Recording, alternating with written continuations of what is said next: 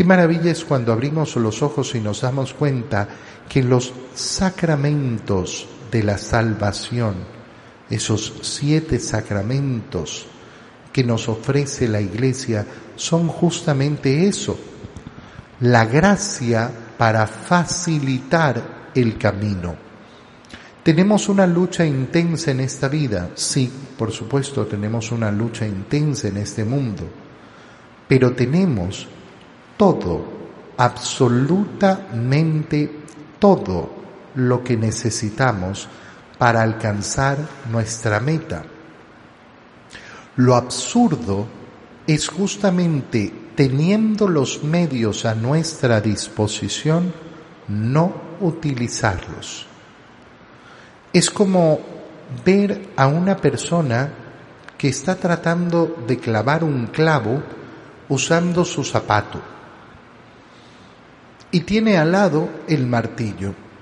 Y uno le dice, disculpa, pero ¿por qué estás tratando de clavar el clavo con el zapato si tienes la herramienta justa al lado tuyo? Si tienes ahí el martillo. Ah, no, porque yo sé que voy a poder lograrlo. Bueno, eso es lo que sucede cuando una persona ha sido abierta efectivamente a recibir toda la gracia del Señor, que ha recibido el bautizo, esa gracia que nos permite llamarnos hijos de Dios y vivir como hijos de Dios, pero no quiere tener esa condición de pureza en su alma porque no usa la confesión, porque el sacramento de la misericordia de Dios no. No, yo prefiero, yo prefiero hacer otras cosas para que me perdonen los pecados.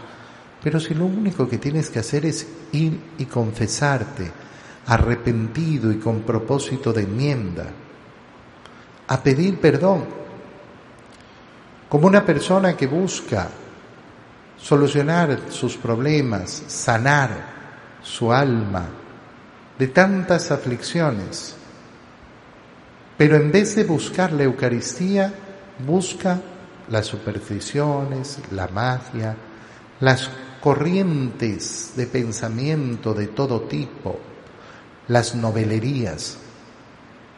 Pero si tienes la Eucaristía delante de ti, tienes acceso al más grande de los banquetes, al manjar celestial el Señor nos ha entregado todo para que efectivamente podamos vivir esa vida cristiana, para que podamos vivir siendo agradables a sus ojos.